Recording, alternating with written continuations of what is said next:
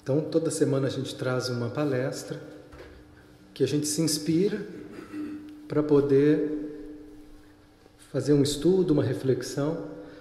Hoje a palestra que a gente está se inspirando é a número 127, 127. Ela chama os quatro estágios da evolução: reflexos automáticos, consciência, compreensão e sabedoria.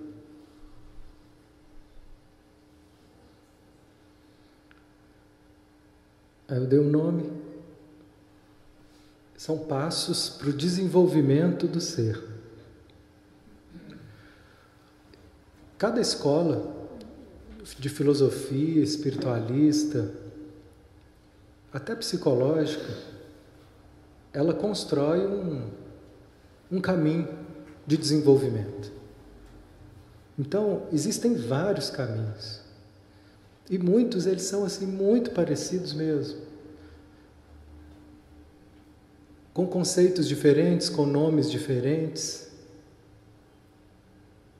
Né, a gente vê às vezes algumas alegorias bíblicas que elas têm uma, uma semelhança muito grande com alegorias hindus, egípcias. Existem né, caminhos que são muito parecidos. O guia é um desses caminhos. Ele aponta para uma direção e usa alguns conceitos. O que ele vai fazendo na obra dele, até onde a gente tem estudado, ele vai mudando alguns conceitos para falar a mesma coisa. Então ele vai enganando a nossa mente. Ele fala a mesma coisa com um nome diferente, aí você fala, não, agora eu entendi. Daquele jeito eu não estava entendendo. Ele está falando a mesma coisa. Então, aqui nós vamos estar falando sempre a mesma coisa. É sempre um convite para o autoconhecimento. Essa é, esse aqui é o caminho para o desenvolvimento do ser. E a gente ouve isso em Platão, a gente ouve isso antes de Cristo. Né? A gente ouve isso em, em Sócrates, a gente ouve isso nos antigos filósofos. É muito antigo.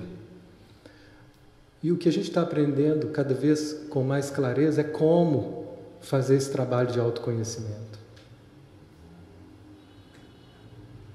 Qual é o caminho que, que isso se torna possível?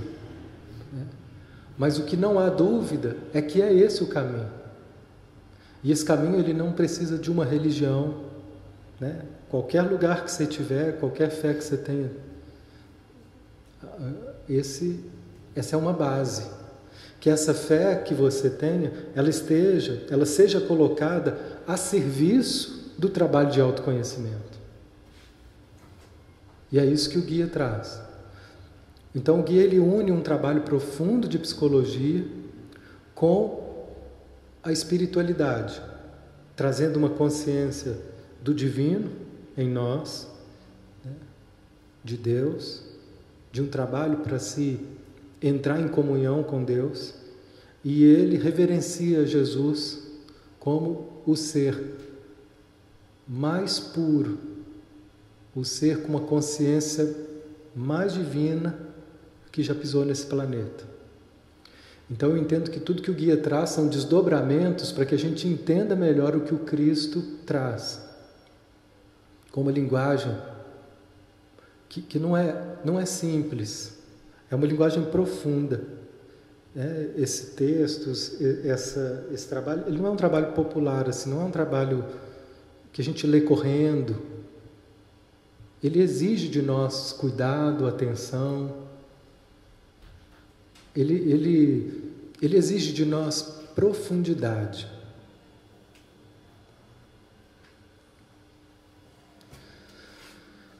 Então, a primeira fase desses quatro estágios que o guia nos convida a compreender são reflexos automáticos. O que, que ele está chamando disso? É a primeira fase no desenvolvimento humano. A fase mais baixa da consciência humana é a automação. O homem reage de acordo com reflexos automáticos, reações emocionais que se baseiam em conclusões e generalizações erradas e profundamente arraigadas. Esse é o nosso primeiro estágio, onde a gente vive por puro impulso automático. É, é, é, mais do que instinto aqui. O instinto faz parte ainda de algo mais primitivo ainda. Mas aqui é, é um, um pouco mais elaborado, mas é elaborado de uma forma equivocada. É, que faz, por exemplo, com que a gente tenha posturas na vida que a gente nem sabe por que, que tem e nem sabe às vezes que tem.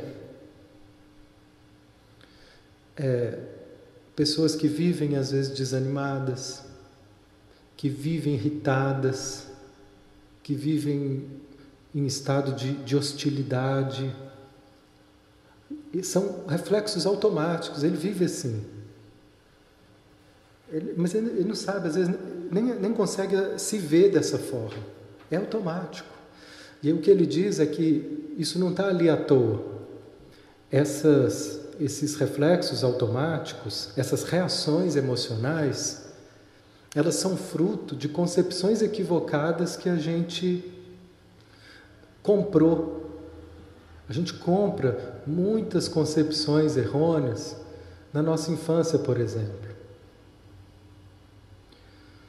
É, é muito comum a gente concluir concluir verdades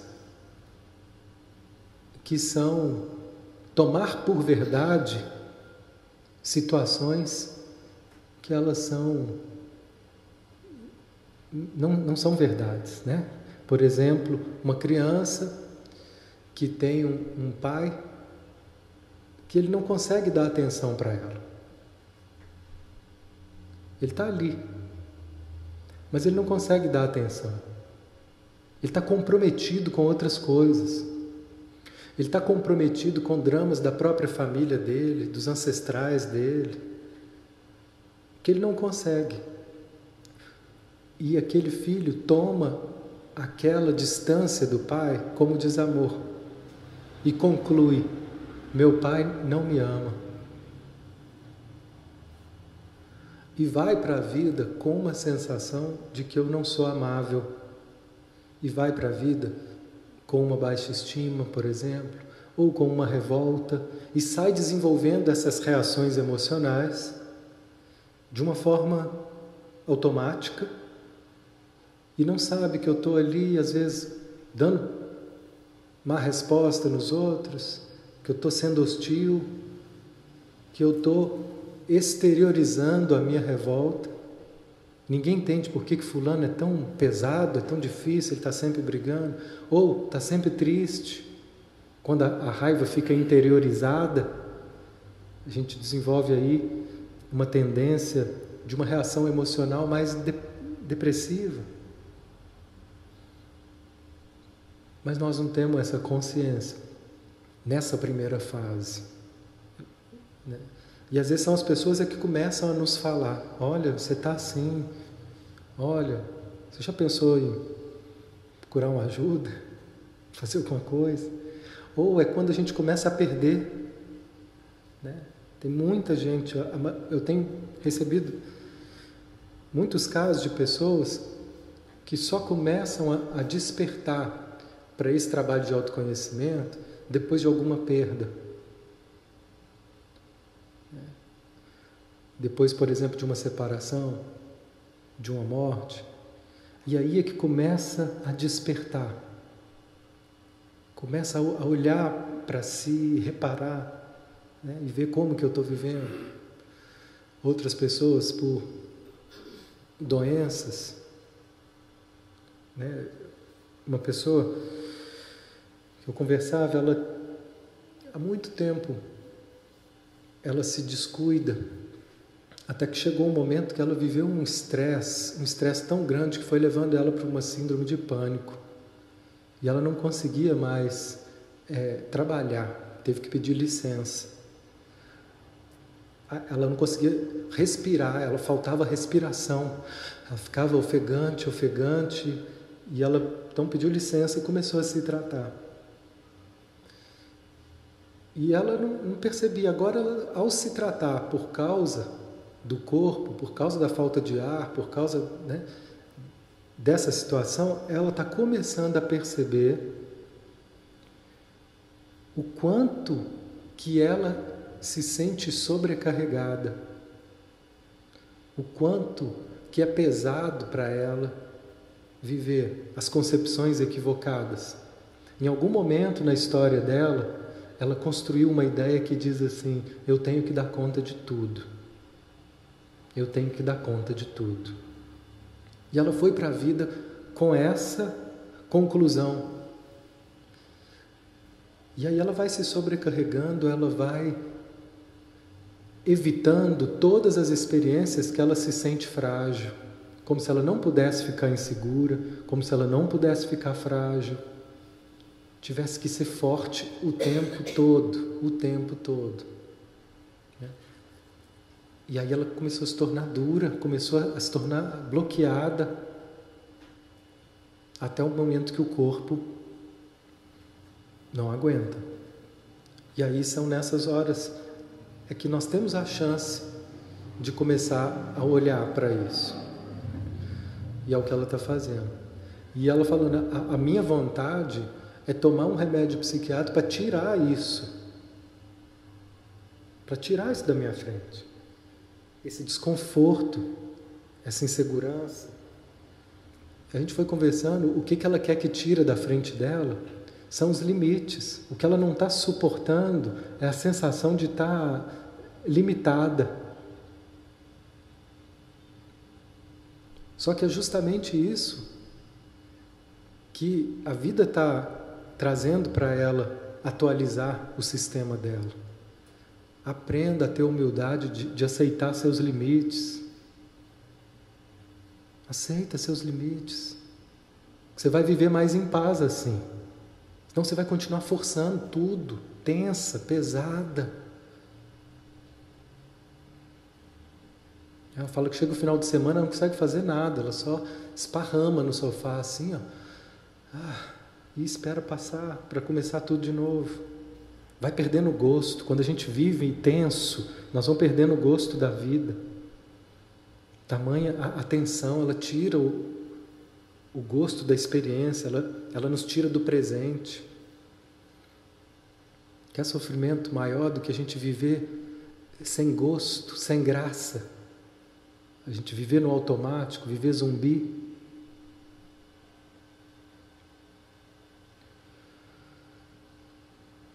Então, a tendência que ela tinha era de querer algo para tirar aquilo, para ela voltar a ser o que sempre foi. Né? E, e, a ilusão de que um remédio psiquiátrico poderia tirar tudo isso. Por mais que ele nos dê um suporte, mas eu repito sempre, ele precisa ser um suporte para que a gente tome consciência das causas do desconforto. Analogia como um, painel de um carro.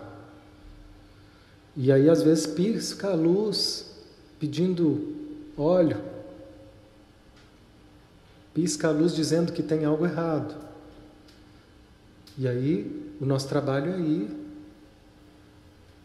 cuidar da manutenção. E não arrancar o painel. Ai que painel chato, me mandando parar. Não tem tempo para parar não. Parar para pôr óleo? Painel chato. Às vezes é assim que a gente fica. Ai, que doença chata. Ai, que situação chata. Tem jeito de arrancar? Toda situação, ela, ela só vem para poder nos despertar. Né? Para poder fazer a, a gente ter uma, uma manutenção na nossa forma de olhar para a vida, na nossa forma de olhar para nós mesmos. No caso dela, o painel corporal está pedindo, por favor, mais cuidado comigo, por favor, pega leve comigo. Você está se cobrando demais. Eu não aguento mais viver nesse estado de tensão constante. Por favor, para. E o corpo pede delicadamente, assim. Mas depois ele vai engrossando, né? Ele vai falando mais alto. Você não vai parar, não? Então eu te paro. E que bom que ele nos para. Porque isso é que é a nossa salvação. Quando o corpo nos para e a gente então começa a buscar uma mudança. Caso contrário, o que acontece se a gente continua a dirigir e arranca o painel? E continua a dirigir sem óleo. Uma hora, o problema que poderia ser só uma troca de óleo, vira um, motor fundido e o carro pifa de vez. Entra em colapso. É a morte do corpo. Então, esse é o primeiro momento onde a gente está vivendo sem perceber. A segunda fase, ela começa, ela chama consciência. Então, essa primeira fase, ela sempre faz parte, ela sempre está, o combustível dessa primeira parte, parte é sempre os materiais que a gente não quer encarar. Tudo aquilo que eu não quero encarar começa a virar automatismo. até que começa a vir consciência. Seja porque eu vou buscar uma ajuda, começa a perceber, a consciência ela vai nos ajudando a reconhecer essas limitações, a enfrentar essas conclusões erradas. De alguém chegar para essa pessoa e dizer: por que, que você acha que você tem que dar conta de tudo? Por que, que você acha que você não pode ter limites? Que você não pode chorar? Essa é boa para os homens, né? Por que, que você acha que não pode chorar? Você não pode se sentir frágil? Então nós vamos reconhecendo esses limites, tomando consciência, olha, é verdade, eu sou assim.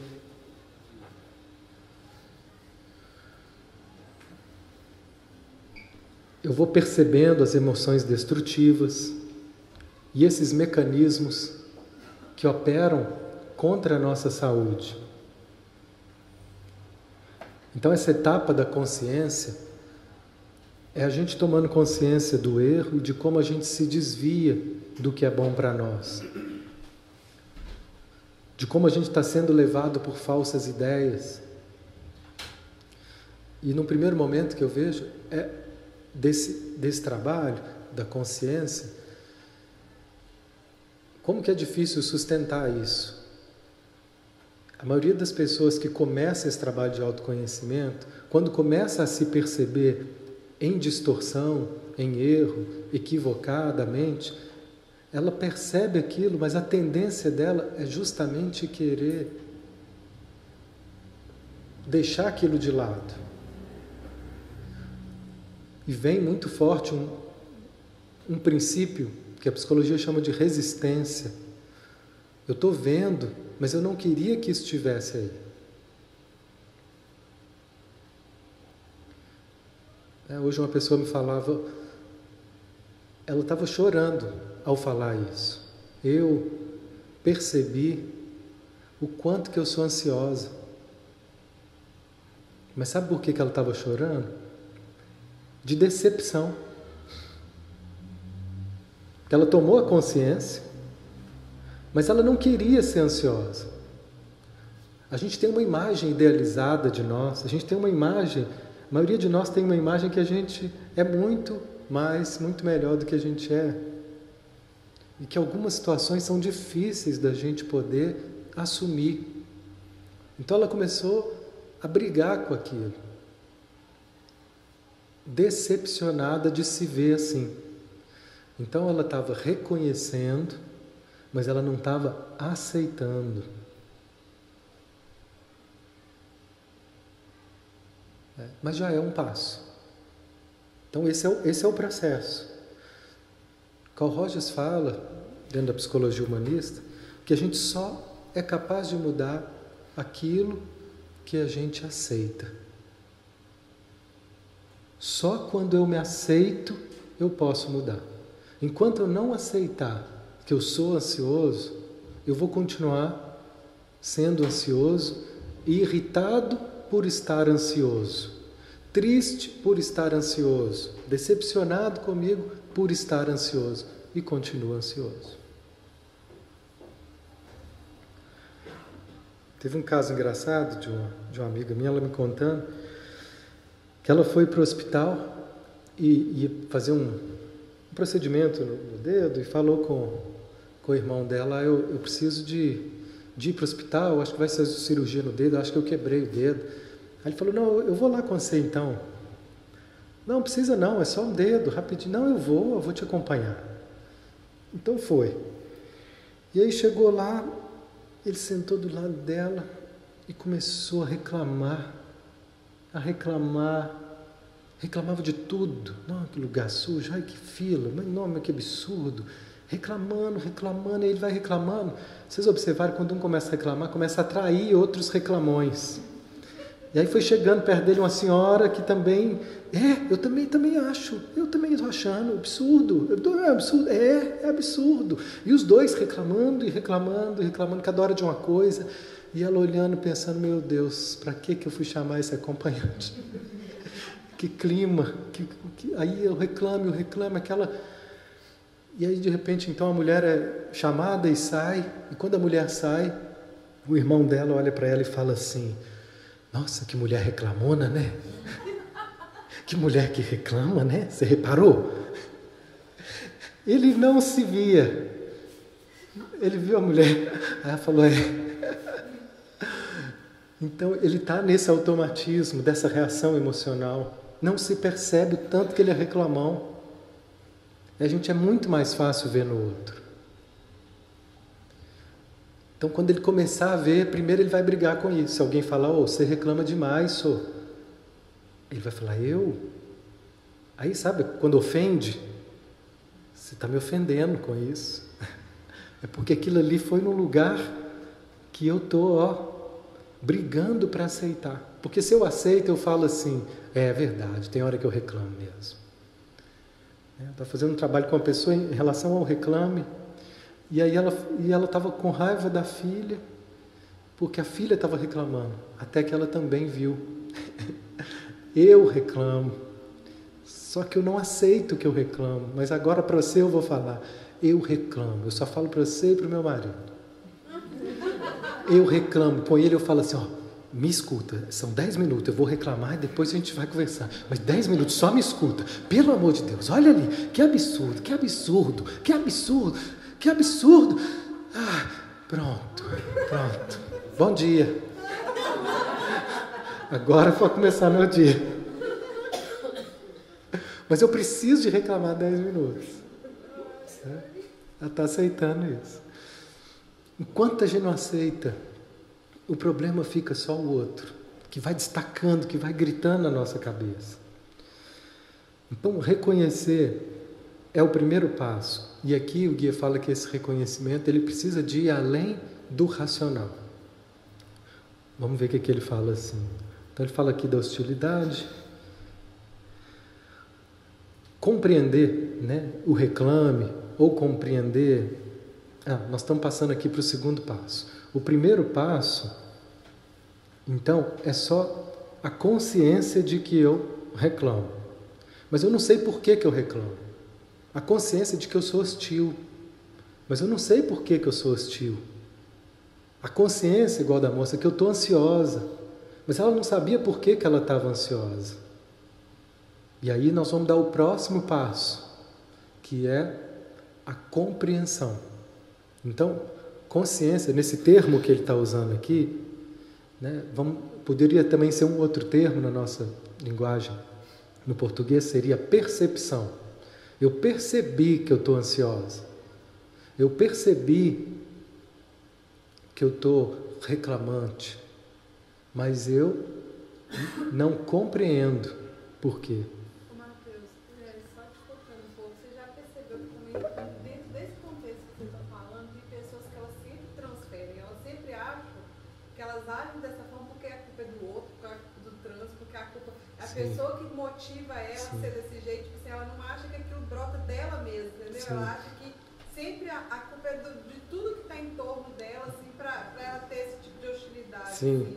Ele vai falar isso exatamente nesse slide. Olha só, você tocou no ponto que ele trouxe. Olha aqui. Muitas vezes é, a gente encontra boas razões para continuar a ser assim. Eu justifico isso. Não, eu estou reclamando mesmo, mas é claro, não tem que reclamar, não. Olha o preço dessa Unimed. Reclamo mesmo, é. E eu acho que eu tenho boas razões para reclamar, eu acho que eu tenho boas razões para estar tá magoado com o outro. Como se, existe, se existisse uma boa razão para odiar. Você não acha que eu tenho que odiar ele, não? O cachorro que ele fez comigo? Como se eu pudesse justificar o ódio, justificar a minha destrutividade. É isso mesmo. Seja justificar posturas que estão hostilizando para fora, ou às vezes justificar também situações né, de pessoas que às vezes desistiram de viver. E elas falam, mas eu acho, você não acha que eu tenho razão para ter desistido com o que eu vivi? Então, olha como é a nossa mente, ela encontra justificativa, são armadilhas né, do ego para justificar, para que a gente permaneça ali num lugar de sofrimento.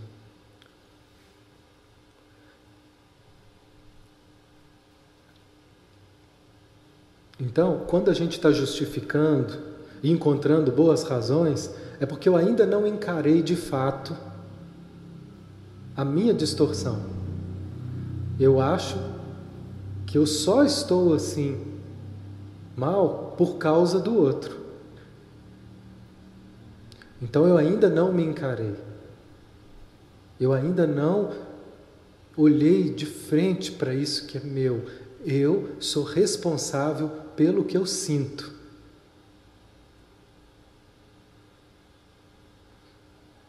Essa é uma responsabilidade minha.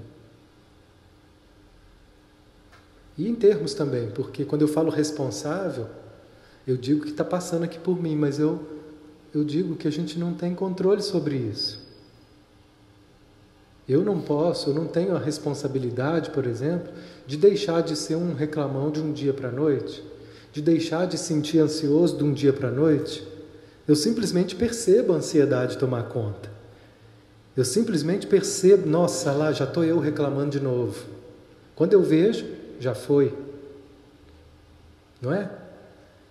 Então, para que eu possa mudar essas formas viciadas e automáticas de reações emocionais, existe um trabalho a ser feito.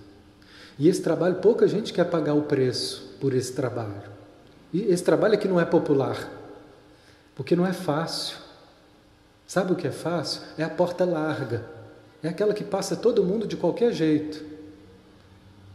As multidões que vêm querendo soluções fáceis, milagres, rápidas, soluções rápidas. Essa é a porta larga. A porta estreita que o Cristo se referia é uma porta que nos constrange, por isso que ela é estreita. Ela vai nos constranger a, a nos havermos com o nosso orgulho, com as nossas concepções equivocadas da vida, com os nossos enganos, com as nossas ilusões, com os nossos medos, com a nossa obstinação de querer que seja do meu jeito e de achar que a vida tem que corresponder à minha vontade para que tudo fique certo, para que tudo fique bem. A gente quer dar ordem para Deus às vezes, dizendo para Ele como que Ele tem que fazer para me ajudar, barganhando, né? Barganhando de várias formas.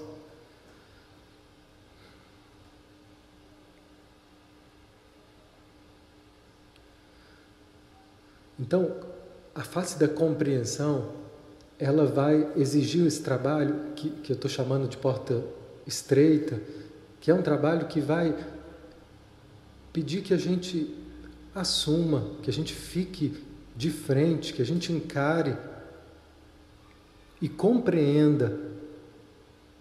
Não só aceite, mas compreenda. Compreender a hostilidade, palavras do Gui, significa entender por que ela existe. Por que, que eu estou tão desanimado? Por que, que eu estou tão ansioso? Por que, que eu estou tendo essas reações viciadas? Todo dia eu estou assim. Que condições aconteceram para que isso fosse criado? Essa rebeldia com a vida, essa rebeldia com, com o sistema, essa rebeldia com meu pai. Né? Às vezes tem pessoas que simplesmente nós não não conseguimos nos conectar de uma forma, não conseguimos aceitá-las. Tem uma história que não está compreendida e que isso dá trabalho. Isso às vezes nos leva de encontro a, a dores emocionais que a gente não queria olhar, que a gente não queria fazer contato. E o que está acontecendo agora que desperta essa hostilidade, que desperta essa ansiedade? Qual é a semelhança? Isso aí são chaves dessa compreensão, né? Qual a semelhança aparente e a semelhança real entre a situação original que causou esse problema e o que está acontecendo agora. Como elas estão relacionadas? É um monte de pergunta aqui que. O que, que são isso? Investigações.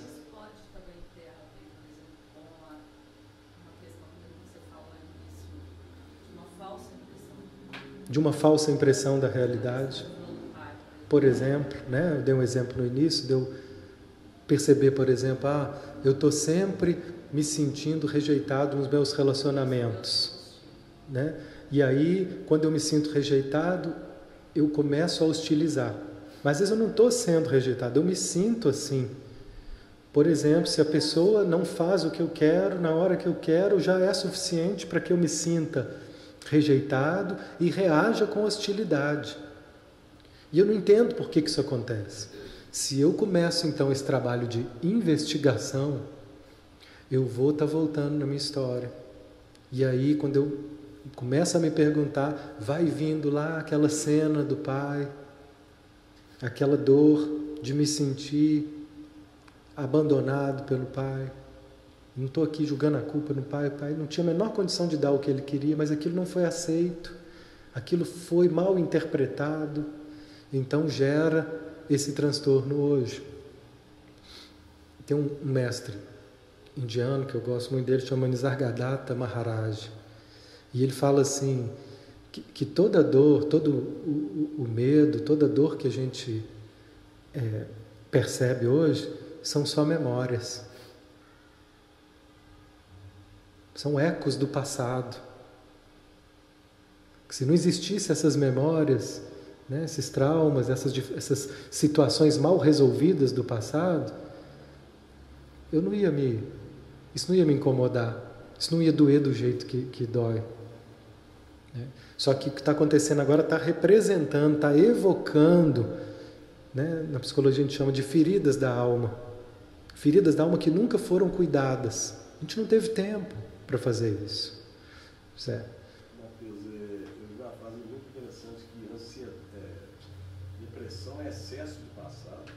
Uhum. E ansiedade é excesso de futuro. Sim. E a felicidade é o agora. Então, para a gente conseguir ficar no agora, é, eu preciso estar desapegado dessas, desse passado, né? É soltar isso. Né? Esse é um exercício. É difícil. É, é um exercício. A gente está sempre sendo chamado, né? Pelo medo, do futuro, a querer controlar, que tira a gente do presente, né? pelas dores do passado. Chico Xavier também falava assim, que se a gente fosse ser só o que a gente já sabe racionalmente, a gente já seria anjo. A gente já estaria ó, nas alturas. Racionalmente, nós já sabemos a direção. Com tudo que já chegou até nós do Evangelho, das instruções. E o que nos prende ao sofrimento são as emoções que nos ligam ao passado. São essas emoções que nos, ele fala assim, que nos prendem a retaguarda. Então, o trabalho, que a gente possa fazer esse trabalho sem pressão. Porque o que acontece é que muitas vezes, se a gente vive essa pressão de ter que dar conta de tudo, quando começa esse trabalho de autoconhecimento, de transformação, a gente passa a transferir para esse trabalho essa pressão. Então, se eu não entendo uma coisa, eu já desisto. Ou se eu acho que eu estou melhorando e quando eu vejo eu tenho uma recaída, aí eu já invalido tudo e acho que não estou conseguindo nada. Porque esse trabalho de transformação, ele está recheado de pressão. Então a gente precisa tomar cuidado para que a gente não coloque pressão em algo que é para ser devagar. Esse trabalho é aos poucos. Não existe uma solução rápida e milagrosa para nada. Né? Mesmo Jesus, quando ele resolvia uma doença no corpo, ele falava com a pessoa: Olha, cuidado para você não se desviar de novo. Pecado é, significa desvio. Cuide para que não peques mais. Cuide para você não se desviar de novo. Porque eu limpei seu corpo, mas a causa que fez você adoecer depende da sua postura de vida. E se ele pediu para a pessoa cuidar, é porque ele sabia da possibilidade dela voltar e ir lá de novo, rolar na mesma lama. Né? Então, nós estamos admitindo com esse trabalho que nós não sabemos muitas coisas que fazem com que a gente sofra hoje. Só que a maioria de nós não quer saber. Quer que se resolva sem eu pagar um preço que é de encarar a verdade. Né? Todo o centro desse trabalho é um convite de encontro à verdade. E esse encontro com a verdade, ele não acontece de uma hora para outra, porque ele vai rompendo as nossas resistências aos poucos, para que a gente possa ter maturidade de poder assumir as nossas sombras, os nossos enganos, sem nos punir, sem nos rejeitar, sem nos julgar na lata de lixo, porque a gente não é ideal. Então, é um trabalho de investigação.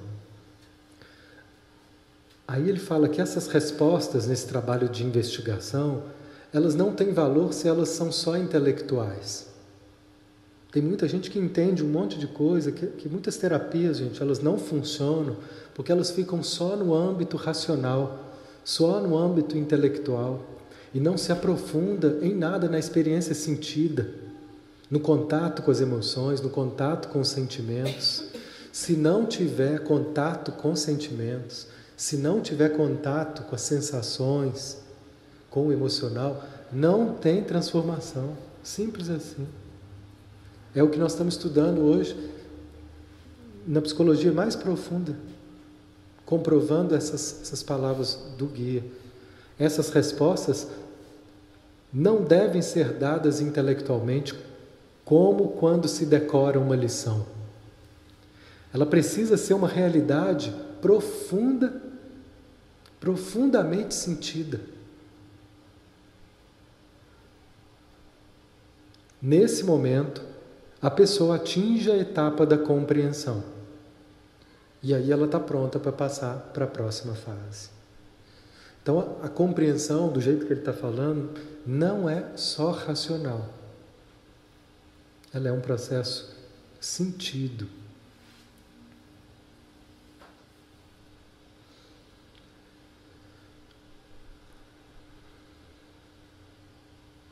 E aí, quem está disposto a sentir dor? Essa que é a crucificação do ego. Aí esse trabalho, ele nos chama a uma crucificação interna, da gente passar por essa paixão interna, por essa crucificação interna. Vai doer. Mas não precisa ser só dor.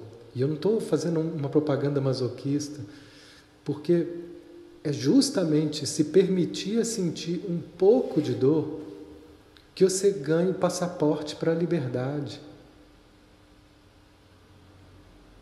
como a gente viu né, na última palestra, atravessar um nevoeiro de dor para que a gente atinja uma luz que está logo ali. Mas eu preciso atravessar esse nevoeiro. Eu não vou conseguir pular essa fase para ir lá. Essa zona de conforto que a gente fica preso.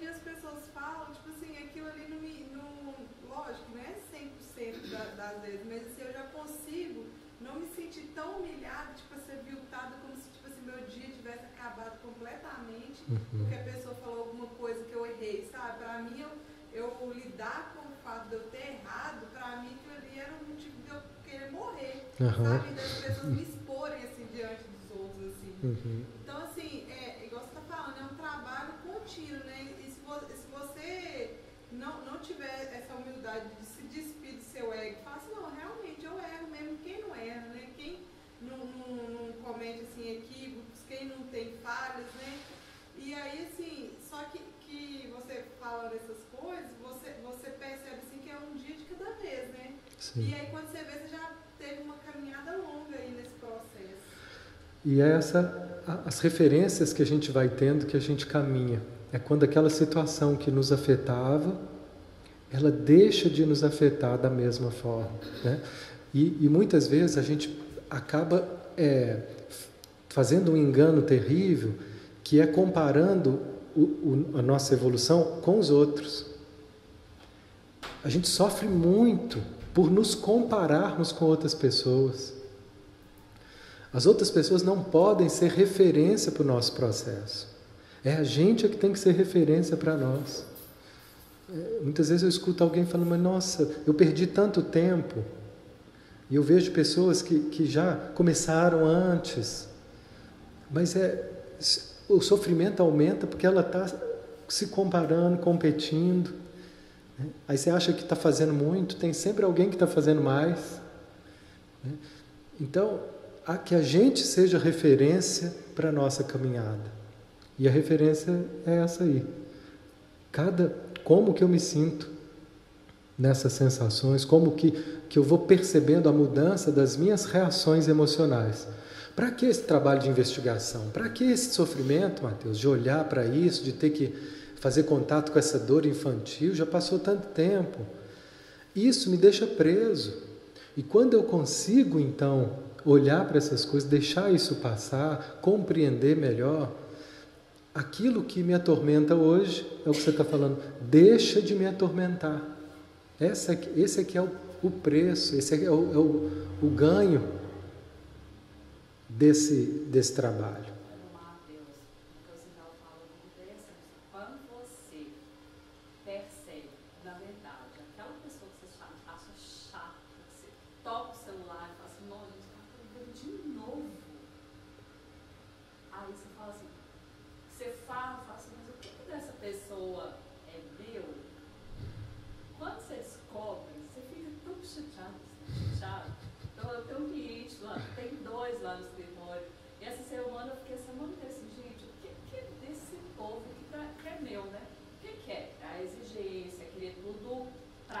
Rápido, pressa, intolerância. sejam tão é, rápidos nas coisas quanto você consegue ser. Então, assim, o cara tá lá em Manaus, aí me ligou e falou assim: você viu que saiu uma publicação do meu processo?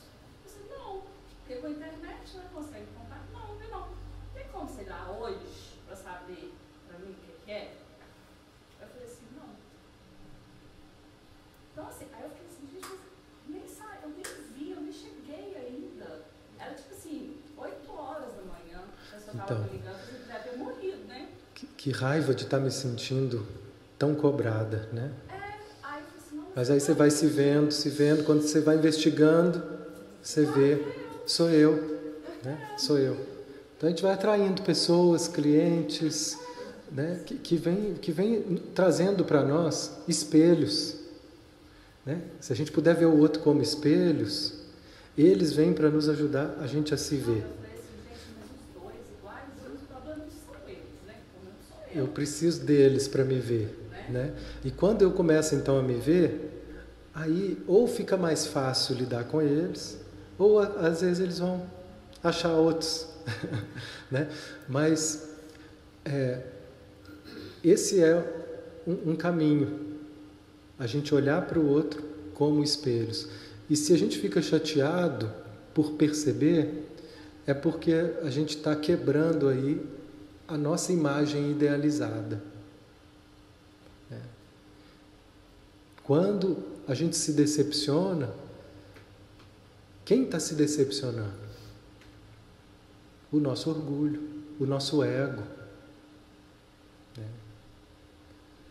Se não existisse orgulho e ego, eu aceitaria facilmente a minha imperfeição. O que me impede de aceitar a minha imperfeição é o meu orgulho. Vamos caminhar só mais um pouquinho, nós estamos encerrando. Nós faltou falar da sabedoria. Né? Que quando a gente começa a compreender, a gente está pronto para a próxima fase.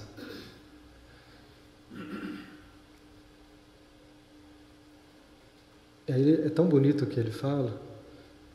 É, sabedoria não é entender em teoria, é vivenciar a verdade.